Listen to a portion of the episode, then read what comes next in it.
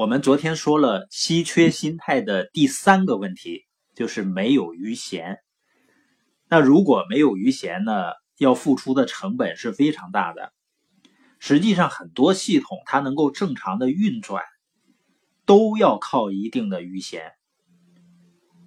你知道，我们过去用的那个磁带，它会留一些空白，这样才能保证整段磁带播完以后呢，不会被扯断。用起来呢，寿命才会更长。还比如我们用的洗衣机，你不可能装的很满，装的太满就转不动了，一定要留一部分空间，它才可以转起来。再比如说路上的汽车，如果车在道路上的占有率超过百分之八十五，堵车的概率是百分之百的。因为只要有一个司机脚踩刹车，后面所有的司机都会停下来。所以，任何系统留一定的余弦是非常重要的。它不是对资源的浪费，而是能够让一个系统更加高速、有效的运转。从这个角度来说呢，稀缺的本质就是没有余弦。余弦呢，可能让一个人的效率不是那么高，看上去，但是呢，它带来的正向收益是非常高的。它是一种奢侈的心理享受，一种让我们面对生活的琐事呢，不需要过度的去权衡，犯了错误也无所谓的奢侈的享受。这种享受啊，对一个人的幸福感是至关重要的。像梭罗说的，一个人的富有程度跟他能舍弃的事物数量是成正比的。那我们今天来聊一下稀缺心态带来的第四个问题。就是会引发带宽的不足。什么叫带宽呢？带宽就是我们每个人计算的能力、关注能力、决策能力、执行能力和抵制诱惑能力的统称。我们从日常事务的处理啊，到生意、生活中、工作中一些问题的思考，都需要带宽。你可以把带宽呢想象成是一条高速公路。这条路呢，它有一定的宽度，我们一般见到的都是三车道啊、四车道，因为并行行驶的车数量是有限的，最多呢有七车道的。也就是说呢，我们平时最多只能关注七件事儿。如果说超过七件事儿呢，就会引起带宽的负担，这条路呢也会拥堵，所有车的行驶速度都会下降。严重的时候还会出车祸，那你问为什么是七件八件行不行呢？其实也行，就是一个大概的推算。你看你手机上经常打开的手机应用，是不是不超过七个？你最密切交往的联系人是不是也不超过七个？经常去的地方呢，也不超过七个。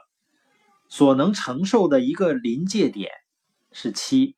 当超过这个数字呢，一般人就会产生严重的带宽负担，这时候就会感觉精力不够用。我们都知道，我们大脑啊一次只能处理一件事儿，有七件事要处理，也就是说，在这些事儿中快速的转换不可能同时进行。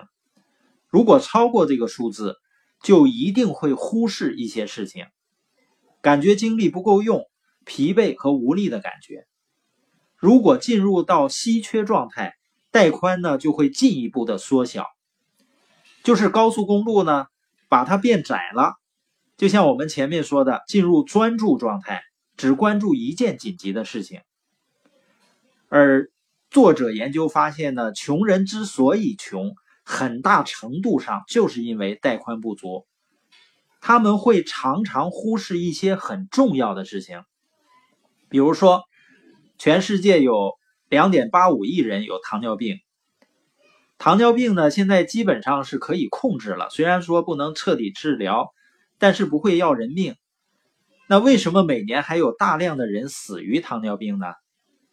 死于糖尿病引起的并发症呢？因为大多数患者不按时服药，才会引起这么严重的后果。研究还发现呢。穷人在这个比例中占大多数，越穷的人越不按时服药。再比如呢，农民都知道定时除草可以大幅度的提高农作物的产量，但是全世界的贫困地区的农民呢，往往就是不除草。你说这些人懒呀？也不是，他们要提前，比如播种啊、浇水啊、施肥啊，这些人往往整天都非常忙，可就是在能够大幅度提高收入的除草环节这个小事上不愿意去做。研究还发现呢，比如美国的穷人很多呢，他不会给孩子打疫苗，不做定期的储蓄，更不会投资。难道这些人不知道做这些事儿很重要吗？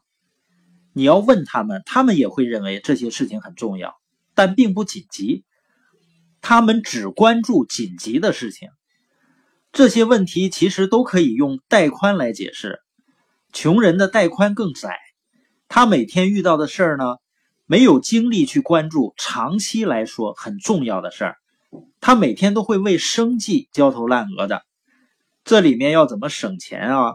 那个东西要不要有特价呀？房租快到期了，没钱怎么办啊？明天要交任务，时间来不及怎么办啊？简单的说呢，他们的心被占得满满的，根本就没有余闲去想一想，怎样才能摆脱这种困境。带宽的不足呢，会引起他们认知能力的下降。经济学家呢，就做了一次测试，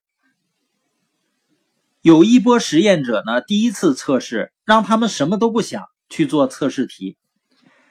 第二次测试呢，提前让这一批人呢想想自己的经济状况，让他们关注自己缺失的东西。这两组测试的结果呢，第一组的分数要高很多，基本上是第二组的两倍。这就表明呢，带宽不足会影响人的智力水平。所以呢，上面说的穷人他不除草啊。不注重成长，不注重人际关系，不去投资，不是因为他们不重视这些事儿，而是他真正缺的不是时间，也不是钱，而是带宽。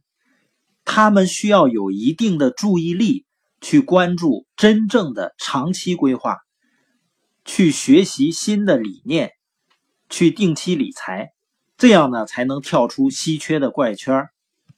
所以今天的重点呢，就是稀缺心态会引起带宽的不足，而带宽不足呢，就会使得我们不会去关注那些对我们生活最重要的事情上。所以要求我们呢，要去整理出自己最重要的事情，要真正去关注那些对自己长期有价值的事情。